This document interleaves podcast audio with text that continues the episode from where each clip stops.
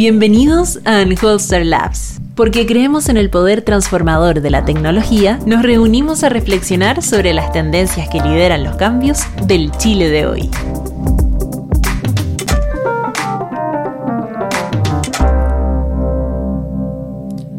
Muy bienvenidos. Muchas gracias a todos de estar acá. Eh, nuevamente otro capítulo en Hoster Labs y cómo los datos, eh, cómo podemos mirar los datos con problemas actuales. Eh, estamos hoy día con dos invitados muy queridos por parte de la casa. Está Francisca Valdés, que es directora, fundadora de Mujeres Empresarias, y con Cristiana Alaya, que es director de investigación del DESUC. Así es. Y mi amigo DJ, eh, Cristóbal Uneos, director de Data Science and Hoster. ¿Cómo están? Buenos días. Muy bien, gracias por la invitación. Gracias a ustedes, sí. Oigan, eh, nosotros hoy día estamos con ellos porque participamos de un proyecto que se llama el, eh, dentro de un proyecto más grande que ellos tienen, que se llama el Ranking IMAD, y que es un ranking que mide la presencia de mujeres dentro de las empresas públicas en Chile y logramos eh, participar con ellos de la medición de una huella digital. Y, vamos a ir navegando desde la historia de lo que es el ranking IMAD hasta llegar a la huella digital y porque esto es algo relevante en los años que se vienen para las mujeres, las empresas y todo lo que es la sociedad en, su conjunto. Eh, ¿Por qué no nos cuentan un poquito qué es este ranking IMAD? ¿De dónde surge? ¿Por qué surge Francisca Valdés? A ver, les contamos. Em, para, para que realmente podamos avanzar en una mayor incorporación de mujeres en la alta dirección, es muy importante conocer los datos porque sin los datos no sabemos cómo, cómo poder avanzar. Y una vez que tenemos los datos se gestiona ese cambio. Entonces, el año 2016, hace cinco años atrás, nos juntamos con, con la DESUC, la Dirección de Estudios Sociales de la Universidad Católica, que lidera Cristian, y creamos un informe de mujeres en alta dirección que medía justamente la presencia femenina, que eran las cosas que obstaculizaban el avance en la toma de decisión, en el desarrollo de carrera de las empresas más influyentes o eran sobre las medianas, medianas y grandes. Y ahí nos dimos cuenta que había un problema grave que muchas empresas, ¿no es cierto?, no tenían conciencia o no tenían incorporado como dentro de su estrategia de negocio el incorporar mujeres a sus equipos, porque eso te trae mejores mejores resultados, te amplía la mirada, representa más a los grupos de interés de una empresa y eso no estaba siendo tomado en cuenta. Solo el 11% de alrededor de 450 empresas que contestaron este estudio nos dijeron que era eh, prioritario o muy prioritario incorporar mujeres a, los equipos. Y eso nos preocupó mucho. Dijimos, tuta, ¿cómo, cómo podemos avanzar? Solo el 11%. El 11%, es grave. ¿ah? Y, este, y esta encuesta la contestó Cristian, ¿te acuerdas que eran gerentes generales, eran directores de empresas, o sea, los tomadores de decisión? Sí. Entonces se seguían sacando, Antonio, las fotitos todos iguales, puros hombres, la memoria. No, se daban cuenta, no es que ellos no quieran a las mujeres, son sesgos inconscientes, temas culturales que hacían que este tema no fuera visible. Entonces, ¿cómo avanzar? Y ahí dijimos, construyamos un ranking. Un ranking que es, un instrumento que sirva para autoevaluarse, para compararse, para medirse y realmente gestionar un cambio. Y una amiga mía me dijo, es que eso es lo único que les importa a los, a los gerentes generales, compararse y verse. Y ahí les piconea. Oye, ¿y sí o no que nos ha dado resultados, Cristian? Sí, pues hemos estado cuatro años midiendo esto. Em, fue un muy, bonito de experiencia porque al principio, como bien dijo la Francisca, hicimos una encuesta y además unos quali y tratamos de ver esto y siempre lo, siempre lo vimos así desde un inicio como un sistema, un conjunto de instrumentos que apuntasen hasta a, esta idea de la incorporación de la mujer en puestos de alta dirección. Em, y así que estamos contentos, adelantándome un poquito, por la incorporación de la huella digital ahora, ¿no es cierto? Que es una herramienta más dentro de este pool de formas de entender este fenómeno que hemos eh, construido con mujeres empresarias durante todo este tiempo. Ahora, yo igual encuentro que es entendible, eh, entendible, entre comillas, ¿cierto? Eh, cuando uno vive el paradigma, es muy difícil darse cuenta que está en el paradigma, como alejarse. Pero en esto del tema de las mujeres lo que, y del género, lo que me he dado cuenta es que cuanto más uno avanza, y sobre todo crea este tipo de rankings, como que hay bifurcaciones, ¿no? Como que empiezan a ver los detractores porque hacen un ranking, no necesitamos un ranking, deberíamos poder avanzar sin el ranking y así sucesivamente. ¿Cuál ha sido la experiencia de ustedes con esto? Mira, yo estoy súper contenta. Primero, es un ranking. No, sí estoy de acuerdo en eso. es que es verdad, es un ranking que hemos cuidado mucho. Porque Ya. de verdad que hay gente que critica harto los rankings. Este es un ranking, primera, primera cosa, que no se paga para estar en el ranking. Segundo, hemos cuidado mucho eh, el uso de información pública disponible. Estamos con la Universidad Católica detrás, que tiene un tremendo prestigio, y tenemos una mesa de trabajo que incorpora organizaciones del mundo público y privado y la academia, que creo que es la única manera que tenemos de avanzar en este tema. Entonces, lo hemos cuidado tanto y lo otro que hacemos es que es un ranking que no apunta con el dedo al que lo hace mal. Nosotros, como tenemos más o menos los resultados, mostramos a las empresas que mejor lo hacen. Eh, visibilizamos a las que hacen un esfuerzo para avanzar y no estamos apuntando con el dedo a las que realmente tienen muy bajo puntaje. ¿ah? ¿A qué aspiramos nosotros? A poner este instrumento a disposición de las empresas para mejorar, porque de verdad estamos convencidos que este tema es muy importante. Los equipos balanceados representan mejor para la toma de decisión, para mejorar los resultados, y las empresas que no lo entiendan van a desaparecer. Eh, No puedo estar más de acuerdo. ¿no? Yo diría que, bueno, nosotros en el Hoster somos muy chicos para participar en el ranking eh, de acuerdo a los criterios de selección, pero vamos hacia allá. Ya, ya llegaremos a los 3 millones de UEF vendidos en el año y, y 5 mil Se llegan a empleados. reír, Y se llegan a 5 mil reír. empleados. Pero, pero, pero voy un poquito más allá. Yo, yo, eh, o sea, la experiencia empírica, yo creo que mundial habla de que cuando tú incorporas eh, mujeres, minorías a la fuerza laboral, en realidad lo que tú estás haciendo es potenciar la economía en general del país. En Chile, Cristóbal ha hecho varios análisis de esto, incluso habiendo trabajado antes en su vía anterior en, en el sector público, eh, ha visto como el, el talento masculino es algo que ya no da más, es un limón que no da que ya no da jugo. ¿no? No, no da más jugo, No claro. da más jugo. Eh, yo, yo, yo lo preguntaba desde la, desde la siguiente perspectiva. A, a mí me sigue dando la, la impresión de que cuanto más uno avanza en medir estas cosas más, lo- y cuanto más cuantitativo lo haces, más difícil es negar la realidad. Aunque existan varios que te van a encontrar el defecto, bueno, ahora en los aviones es más fácil porque con el 737 ya Sí, como que no vuelan. Pero encontrar, encontrar defectos en un Mercedes-Benz sí lo van a encontrar y van a decir, oye, es muy angosto el asiento. Es que, es que Antonio, es súper importante lo que tú dices. Por eso nosotros decíamos, necesitamos data. Mujer Empresaria lleva 20 años hablando de estos temas. Sin los datos es muy difícil avanzar. Absolutamente. Entonces, este, este ranking es objetivo, es de medición, tiene los números y ahora se incorpora esta huella digital que también dice algo. Entonces, eh, yo creo que las empresas, los que trabajamos en empresas, sabemos que los números son muy importantes para analizar cualquier toma de decisión. Y esto es un aporte para tomar decisiones en cuanto a cómo se compone nuestra estructura, nuestros equipos y el recurso humano, que es lo más importante para que una empresa sea sostenible. Claro.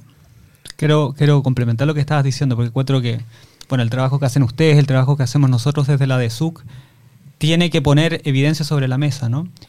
Y eh, probablemente hace algunas décadas atrás había poco número y uno podía como ocupar ese poco número para entender también a la sociedad como algo no complejo. Porque básicamente no tengo mucho donde hacer, ¿no? Lo que hacemos nosotros con mujeres empresarias es poner más números. eh, nos- ahora vamos a complementar la huella con la huella digital, aún más información y al final lo que tenemos que hacer es participar para que la gente entienda que la sociedad es compleja, ¿no? Que ya no se puede hacer una simple lectura como, mira, está bien, tengo buena nota y simplemente con eso me quedo, no sé. Ayer leía del PIB. El PIB, alto PIB, bajo PIB y con eso estamos. No, pues hay que complejidades, ¿no? No es que sea malo, sino hay que complejizar el análisis. Y eso le requiere cierto trabajo a la gente que toma decisiones para tener que tomar decisiones, valga la redundancia, en un ambiente de mayor eh, incertidumbre, donde al final tu decisión tiene que tener algo de riesgo.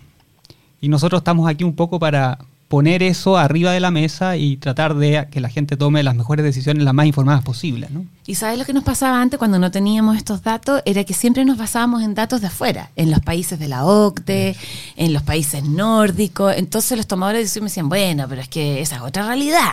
Entonces, bueno, ¿cuál es nuestra realidad? Y aquí los, los datos nos sacan esa foto. Es muy importante conocer la realidad de las empresas más grandes, influyentes de Chile, porque todas las demás las siguen a ellas además. Entonces es muy importante tener esos datos. Y eso es lo que ha provocado un poco este ranking IMAT. ¿ah? Es conocer esa realidad, quiénes son las que mejor lo hacen, quiénes son las que más avanzan y cómo lo hacen para estar así de bien o así mejorando. Yo creo que la pregunta ahí que, que yo he- me, me he puesto a reflexionar a propósito de este trabajo conjunto que hemos hecho es, tú estás asumiendo que las empresas más chicas están en peor situación que las empresas más grandes No. en, este, en este tema. Porque tú dices, las van a seguir. Quizá eh, Ah. van más avanzadas. No tenemos datos para rebatir esto, pero yo creo que un, un- un- un- un supuesto es que tú, es que asumimos, yo también lo asumía, ¿no es cierto? Que en el fondo las empresas líderes que venden más van a la vanguardia y todo el resto la sigue. Quizá la película es al revés. Quizás las empresas más Sí. chicas, porque enfrentan un mercado laboral más competitivo, se tienen que preocupar del talento, eh, van más avanzadas en esta discusión y la única manera de responder eso es mirando los datos. Sí, nosotros medimos eso en el 2016. ¿Y qué vimos? Que a mayor relevancia bursátil, a mayor tamaño, a mayor poder, menos presencia femenina. Por lo tanto, las medianas tienen más presencia femenina que las grandes. Sí, claro. Pero lo que tienen las grandes empresas, y según datos que hemos visto nosotros, es una permanencia más constante en el tiempo del talento femenino. Porque les provee una estabilidad laboral, Flexibilidad en el flexibilidad horario. horario, beneficios que en general las pequeñas, las medianas y las pequeñas les cuesta mucho más hacerlo. Hay, hay un punto que, que, yo, que yo encuentro entretenido de, de haber hecho este ranking que ustedes han hecho durante tanto tiempo y en forma tan exitosa, que es que estamos justamente en una bifurcación súper importante del país, en que eh, vamos a tener paridad de género en la constituyente. Eh, y, y yo creo que si las empresas hoy en día nos están mirando en forma mucho más crítica respecto al talento femenino con lo que está ocurriendo en el Congreso, yo creo que vamos a un camino bien, bien complejo como sociedad. Eh, ¿Cómo ha sido la respuesta de, de todas las invitaciones que ustedes hacen a participar y que les manden la información para poder hacer el ranking? ¿Ha mejorado? ¿Ha empeorado? ¿Cómo, cómo ha sido esa, esa captura de datos? Eh, e- ese es un muy buen desafío, ¿no? Porque para nosotros es sumamente importante relevar la información pública disponible. Sí, po. Porque no quiero que se mida solamente las empresas que quieren medirse. Nosotros en, en la mesa de trabajo, unas, todos los años es una preocupación de tratar de ver y evitar dentro de lo posible algún tipo de sesgo de selección. Que, Overfitting. ¿No es cierto? Claro, que empresas que, que Tú se quieres quieren evitar mostrar- los mismos de siempre. Claro. Quiero o, o evitar- los que bien lo hacen, los Claro. que mejor lo hacen. quiero evitar que efectivamente, pues gente que lo hace muy bien quiera estar en el ranking para estar eh, arriba, ¿no es cierto? Y perder uno de los objetivos tácitos detrás, que es la evolución del, el- del- de la entrada de mujeres a la alta dirección a lo largo del tiempo, ¿no? Eh, en general, desde, la- desde el primer eh, momento hemos tenido buena recepción de multinacionales donde no tenemos la opción de obtener información pública, no de todas, lamentablemente. Siempre nos gustaría que eso fuese más, eh, participaran más empresas justamente por lo que decía ante, Hay, algunas que dicen que no, que les y hay pedimos la algunas que dicen que no, sí. Sí. Ahora, cada vez menos, porque el primer año medimos a 93. Claro. El segundo año 111, el tercero 115 y este año tenemos el resultado de 124 empresas. O sea, eso es, te indica algo. ¿ah? Eh, estamos en el siglo XXI, o sea, no, no pasar esta información, que es mínima, o sea, le preguntamos pocas cosas, tampoco un cuestionario muy largo, a mí me parece que no va con los tiempos, con, con temas de transparencia, de accountability, de... O sea, no. Pero, pero pasa al revés, empresas que no hayan sido invitadas en golpeen la puerta, porque Sí. ese es otro indicador. Sí. em, relevante. Puede ser que tú por alguna razón hayas dejado afuera por error o no sé qué, o le llegó a la persona equivocada a una empresa, y pero la empresa va y te toca la puerta y dice, oye, es aquí si nos me- ha pasado, sí. Claro. Y si tienen los requisitos y la mesa de trabajo está de acuerdo, porque a ver, tenemos fuentes de información, la CMF, que son las empresas ICPA, que cumplen con los requisitos de tamaño de facturación y número de empleados.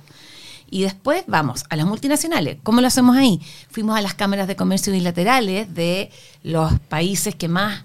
eh, La alemana, la americana. Claro, la más típica. Y, y de Ahora va a ahí, estar la China. y de ahí las empresas, digamos, que más resuenan ah, por un tema como más de, de marca. Y, a lo- y ahí se nos puede quedar muchas empresas grandes que son menos conocidas porque, porque su negocio no es al cliente final, sino que un B2B. B- B2B, claro. Entonces, ahí se nos han quedado rezagar y, y nos llaman y, y- y si cumple con los requisitos, bienvenida sea. Exactamente. Uno, uno de los paradigmas que nosotros por lo menos nos hemos encontrado con Cristóbal muchas veces es que la gente tiene miedo de medirse porque eh, tiene miedo a perder el talento. Y una de las respuestas que nosotros les damos es, pero si tú no quieres medirte o no quieres mostrar o no quieres incentivar tu presencia o, o la cara, incluso desde la página web, las caras femeninas que aparecen en la empresa y así sucesivamente. Si tú muestras un sitio web en que hay puros hombres en el directorio, ¿cómo vaya a atraer a una mujer? Si tú muestras una página web en que gran parte de las fotos son de hombres, ¿cómo va a atraer a una mujer? Si tú no tratas de efectivamente leer el mercado del talento como una estructura mucho más móvil y dinámica, va a ser súper difícil que tú logres llegar a otro tipo de personas sin efectivamente ponerte en un lugar incómodo. ¿Cómo lo han visto ustedes eso? Porque yo he escuchado desde gente que dice, pucha, a nosotros no, no nos gusta mucho que la gente se promocione en una red como LinkedIn porque tenemos miedo a perderla. O no queremos promocionar mucho el talento que tenemos en nuestra planilla ejecutiva porque no queremos que lo levanten. Y la percepción que me da a mí es que si uno está en un mundo capitalista en el cual el, el colaborador tiene la posibilidad de moverse, el único incentivo es que si él es bueno, es que yo lo trate muy bien y por lo tanto no se quiera ir. Eh, pero tengo que competir por talento. O sea, si, si, si hay algún punto en que Chile va a avanzar, va a ser en que queremos que compita por talento. Sí. Yo eso lo he visto en otros instrumentos, ¿no? Cuando me toca medir clima laboral, por ejemplo, hay una, he visto la tensión entre, mira, voy a medir clima para afuera y voy a medir clima para adentro, a nivel de empresa. Ya. No a, no a nivel de lo que tú estás diciendo como el talento individual. Mira, yo quiero poner, salvo alguna campaña publicitaria, ¿no es cierto?, donde como que ponen a unas personas así como ejemplos de. Eso sí pasa para adentro, como eh, lo que tú decías, es más difícil. Yo no quiero promover tanto a la persona individual, pero yo quiero sí decir que mi eh, empresa es muy buen lugar para trabajar y aquí están todos felices y contentos. Incluso me pueden, y pueden medir esto dos veces, uno para afuera y otro para, Para adentro. Pero eh, a mí me parece impensable que una empresa elija a sus directores en 10 años más sin haber hurgado su vía online. Bueno, es que tú eres además un- una persona que viene del mundo de los datos, del mundo digital.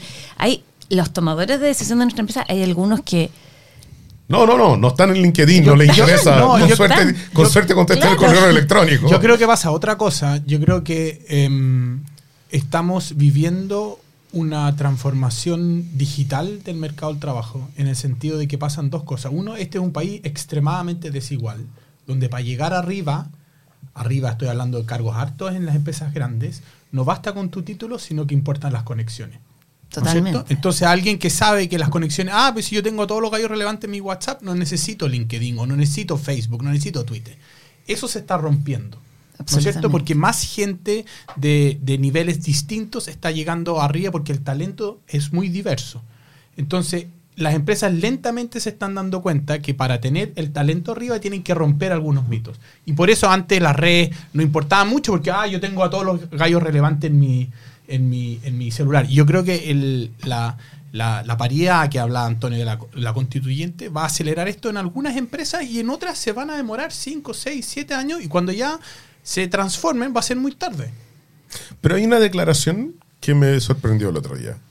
Un dirigente empresarial dijo que era imposible encontrar trabajadores. Y yo, y yo llegué a ese punto y dije, ya, pero ¿será que estarán mirando dónde hay que mirar? O sea, estarán buscando dónde están los trabajadores. Porque uno es que uno siga en el paradigma en que yo voy a encontrar los trabajadores en la, en la municipalidad, en, el- en la OMIL de la... Así se llama, ¿no? Sí, o mil. Y lo otro es que están online. Eh, y, y con esto, con Cristóbal, hemos tenido experiencias que hemos salido junto con las familias y hemos encontrado entre los vilos y. y Y Tongoy. y Tongoy, un restaurante un restaurante italiano en que está frente al mar, precioso, maravilloso el restaurante, con una vista impresionante, pero en que todos los que trabajan ahí eran extranjeros y llegaron a través de un aviso en Yapo. Imagínate.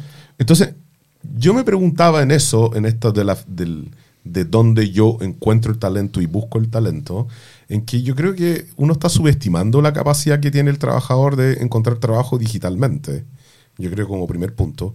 Y en eso es clave que la empresa tenga una apertura digital mucho más profunda de las que tienen hoy día. Eh, por eso insistía en esto de el tener miedo a que no me quiten el empleado y mostrarme públicamente, pero va a ser súper difícil crecer en Chile en la masa laboral si es que no incorporamos a las mujeres a la fuerza laboral, porque los hombres, ese limón ya no, Da más jugo. no da más jugo. ¿O no? Totalmente de acuerdo. Eh, Solo Francisca puede hablar después de esa aclaración. no, yo creo, mira, yo creo... No hay paridad en este podcast, lo sabemos. No, es Antes que- que... lleguen las críticas. no, pero es que el tema que ustedes tres estén conmigo compartiendo esto, para mí ya eh, vale, vale mucho. Porque, porque se nota que, bueno, que están más empapados con el tema. Y, y yo creo que nosotros apostamos a un complemento. O sea, es- este limón es la mitad hombre, la mitad mujer. Absolutamente. Entonces, eh, es muy importante que estén las dos miradas y que avancemos los dos. Todos los datos dicen que falta mucho y que si no hacemos nada, la mujer va a tardar demasiado tiempo en llegar a una paridad en, en la toma de decisión de las empresas. Pero yo creo que estamos haciendo, eh, a raíz de este ranking y ahora con esta huella que vamos a mostrar, eh, estamos haciendo un aporte desde el sector eh, privado y así lo está haciendo también el sector público y entre todos vamos a poder avanzar mejor. ¿Por qué no le contamos a la gente esta huella digital IMAT? Absolutamente. Y aquí es el momento en que me quedo callado. Porque hablan Cristóbal y Cristian. Y Francisca, por supuesto. Por supuesto. La, la huella, la huella digital IMAT lo que pretende hacer es llevar esta, esta medición de datos de la, de la presencia de mujeres a un nivel más, más grande, más masivo. Como bien decía Francisca al principio, em, el problema que tenemos en Chile son los datos, no existen muchos datos disponibles. La CMF hace un esfuerzo tremendo con las empresas que están bajo su supervisión, que son un conjunto acotado de empresas muy importantes en términos de venta y tamaño de la economía, pero una, una lista muy chica. Hay menos de 500 empresas, 800 empresas de más de 300.000 que hay en Chile. Entonces, lo que, lo que mm, se le ocurrió aquí a mi socio, ¿no es cierto? Y con, en conversaciones con Francisca, es decir, mira, podemos llevar esto a un siguiente nivel mirando las redes sociales. En específico, disculpen. Esa tos de Cristóbal no tiene COVID, por si No, acaso. claro. Eh, específicamente los datos que están en, en LinkedIn. En LinkedIn hay más de 2 millones de chilenos registrados. eh, muchos de ellos con, con presencia bien activa y, y lo que se les ocurrió es decir, mire, midamos la presencia digital de las mujeres en las empresas y la comparamos con los hombres. ¿Y por qué digital es relevante? Porque por la transformación que está viviendo el mundo hoy en día, ¿no es cierto? Y más aún acelerado con la pandemia, em, calzó perfecto el proyecto, a IMAT le, le interesó mucho mujeres empresarias, ¿no es cierto? Entonces aquí em, trabajamos durante todo el, el 2020 en la pandemia, mirando los datos, viendo cómo se hacía, miramos primera línea, segunda línea, los cargos, qué pasa con la gente que se está cambiando de empleo, qué pasa con los trabajadores independientes. Hay un montón de, de temas que hemos, hemos ido resolviendo y lo vamos a ir perfeccionando en el tiempo Estandarizar nombres de empresas. empresa, los cargos. Si uno mira, por ejemplo, todo el mundo escribe gerente de marketing de manera diferente. Corporativo, marketing, marketing y venta. Y todas esas cosas estandarizarlas para darle un contenido y una mayor rigurosidad ha sido el trabajo que hemos hecho con mujeres empresarias y este año lo vamos a mostrar por primera vez. Y ustedes tenían harto de eso hecho, porque en el ranking IMAT ya habían estandarizado cargos. Eh, algo de eso hay, sí, pues y el trabajo que hace la CMF. Claro, la CMF hace un trabajo tremendo em, estandarizando los cargos de las grandes, grandes empresas. Usamos eso para em, tratar de macharlo en, en- en LinkedIn. Se puede para muchas, pero para un conjunto muy grande de empresas usan una nomenclatura diferente. Y eso te muestra un poco que el mercado laboral en ese nivel no es tan competitivo, porque si fuera súper competitivo, todos los cargos tendrían el mismo nombre. O tendrían incentivo a tener el mismo nombre para tratar de yo subir por ser gerente de marketing de una empresa chica para después terminar siendo gerente de marketing de una empresa más grande. Claro. Y, entonces, habiendo hecho ese trabajo, eh, hay varios caminos que se abren eh, y en cómo podemos ayudar a la- o sea, al talento femenino en identificar qué ha, qué- ha sido la historia respecto a ejemplos que a ellas les interese seguir o, o caminos que les interesen seguir. Por ejemplo, eh, ¿cuál es la historia de todos los que han llegado a ser gerente de marketing? ¿Por qué cargos han pasado? ¿Qué industrias han pasado? ¿Cuáles son las empresas que le han dado más tiraje? Eh, ¿Cuáles son las que han seguido un camino corporativo dentro de la misma empresa siempre? Y usualmente, ¿cuáles son los, los tipos de cargo que siguen y así sucesivamente? ¿Vamos a irnos por ese camino? ¿El de SUC nos acompaña en eso? Yo estoy muy interesado en, claro, analizar a partir de los datos de hi- historias laborales eh, el, el cielo de cristal, ¿no es cierto? Claro. Cómo- ¿Cuál es el ascenso de mujeres dentro de empresas o si es que en realidad se cambian dentro de, em- entre empresas manteniendo un mismo cargo? Y creo que la posibilidad de tener acceso a, datos históricos de, LinkedIn eh, un- es una maravilla que tenemos que acometer el 2021. Oye, yo he comentado esto con algunas personas, de, de lo que estamos haciendo, lo que estamos trabajando, esta huella digital, IMAT, que lo encuentro que va lo más que hay con los tiempos y me encanta. Eh, pero me dicen, pero, pero a ver, si una huella digital te sale que tienes, tu empresa tiene buena presencia femenina. ¿Qué importa si eso no es real? Porque eso es algo que lo, lo alimenta la gente en la red social y no es la realidad. ¿Por qué no la realidad?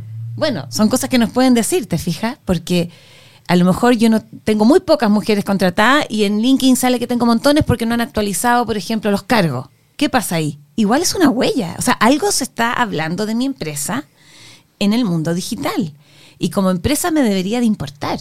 Eso es un poco como, como las conversaciones que he tenido, ¿te fijas? Porque esta es una red profesional que crece un montón y que en Chile ha crecido un montón. Yo, yo no tengo la- las cifras de, crecimiento anual, pero, pero hoy día cada vez más eh, es una red súper activa donde se contratan gente, donde los headhunters están mirando el talento, eh, donde se consiguen cosas, se venden cosas, capacitaciones, no sé, montones de cosas. Entonces creo que es súper importante también como empresa hacerme cargo de qué dice mi huella digital. Y eso es lo toro, lo entretenido que estamos haciendo eh, junto a Holster de SUC y Mujeres Empresarias, que cualquier empresa, Cristóbal, se va a poder medir su huella digital y cómo lo vamos a hacer. Cualquier empresa lo va a poder hacer y de hecho hay muchas empresas que tienen una presencia bien activa en, en LinkedIn, em, están actualizando los perfiles, están poniendo avisos. Pero no todas están rankeadas, ¿cierto? No. Pusimos un filtro de ranking. Sí, hicimos un filtro de ranking, em, ahora nos fuimos a empresas un poco más chicas, ¿no es cierto? Son 25.000 UF y al menos 100 personas en, en LinkedIn y eso deja a- adentro como a 900 empresas. Entonces Mira. pasamos de 124 que tenían mirando a más de 900 y, y el, y- y el desafío es mejorar el índice, la calidad de los datos y después en algún minuto empezar a mirar otro tipo de tamaño de empresa, empresas emergentes, empresas nuevas. Para los miles de oyentes que van a estar escuchando este podcast, solo para explicar también un poquito la dificultad que tiene, es que cuando uno llega a, cuando se llega a empresas más chicas, eh, podría llegar a la eh, importadora Antonio Díaz Limitada. Y el problema es que la importadora Antonio Díaz Limitada se puede llamar eh, importadora Díaz, eh, pero en LinkedIn me puse como importadora Díaz Limitada y, y por lo tanto empezar a hacer esos matches entre quién es quién, qué empresa es cuál y así sucesivamente. claro, porque antes lo que es- se complejiza. O sea, el nombre de fantasía es no menor. O sea, si yo tomo un líder, por ejemplo, si cada uno de los líderes pusiera la razón social por la cual ellos están o el root como empresa, el líder tiene Claro. no- 900 Claro, es que se me, se me olvidó mencionar algo. Una cosa que hacemos antes es que machamos el nombre de la empresa en LinkedIn con impuesto interno. Porque es la única manera de saber cuánto es el nivel de facturación que tiene. Y ahí el problema que plantea Antonio es clave, que muchas veces como están inscritos en impuesto interno, no es como se están promocionando Claro, en las su- redes sociales por razones de obvias. ¿no es cierto? fantasía, Nombre de fantasía. Entonces ahí hacemos todo un trabajo de juntar los dos y los que han trabajado con datos y con nombres sobre todo saben que esto es, Oye, es más pero- fácil decirlo que hacerlo. Pero ahí Sí. también puede pasar una tremenda empresa que contrate, te estoy inventando, mil trabajadores y que en LinkedIn tengan 50 perfiles, no va a poder rankearse porque no, no hay huella digital. Claro. Y como no existe información pública de muchas empresas sobre cuántos son su cantidad de trabajadores, no, no podemos hacer bien e- ese filtro. No. Pero eh, el, el mundo digital es un mundo de doble filo. Me sirve para traer talento, pero también me sirve para perder talento.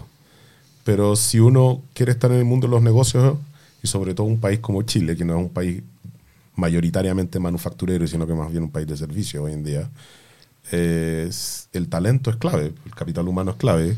Si yo quiero usar este, este canal, tengo que estar dispuesto a ganar y a perder.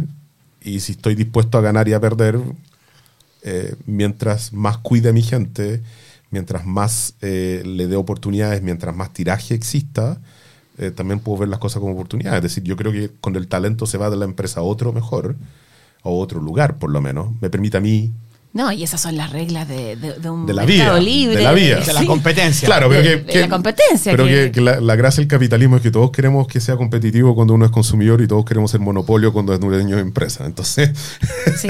Ahora, ¿qué me, qué me gusta a mí de, de- de esta huella digital? Que al final es muy importante, desde el punto de vista de la inclusión de mujeres a las empresas, que las mujeres tengan sus perfiles al día, que las mujeres alimenten esta red porque Completos, da además. vi- completo, porque da visibilidad.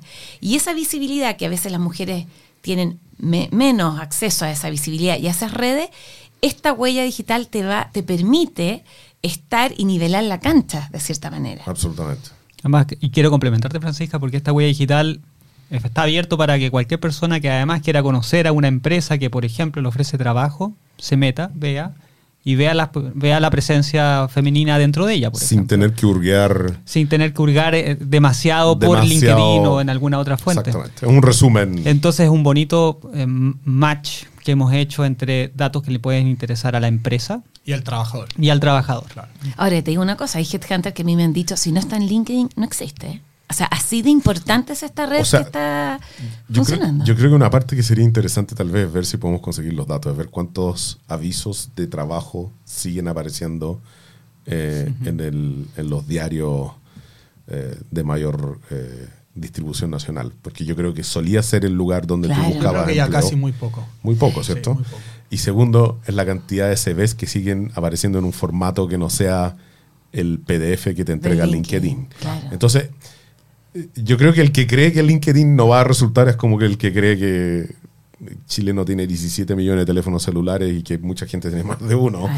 Eh, o, o- o el que cree que vamos a seguir existiendo en un país en el cual voy a contratar a los que están cerca mío, o a los que yo conozco, o que están dentro de mi, No, dentro hay, de mi empresas, ámbito. hay empresas que tienen sus propias redes privadas, ¿no es cierto? Su LinkedIn personal de la empresa y probablemente esas empresas tanto bien con la mecánica del, mundo antiguo, pero hoy día uno se quiere promocionar y quiere encontrar su huella, construir su huella en, en plataformas que son abiertas, donde todo el mundo te puede mirar y estar en LinkedIn no tiene costo, aparte llenar el CV, ¿no es cierto? Pero y todo el mundo te puede ver si te busca de manera precisa y ahí hacer un buen currículum con tu experiencia y tus habilidades es- es es súper importante y yo creo que va a fomentar la competencia por, por el capital humano femenino, que es un aporte importante, tienen especificidades bien distintas a los hombres y el complemento eso es lo que hace grande a la, a la sociedad. Total. Y por otro lado, desde el punto de vista del que toma la decisión en la empresa o la que toma la decisión en la empresa, si yo digo que soy una empresa moderna,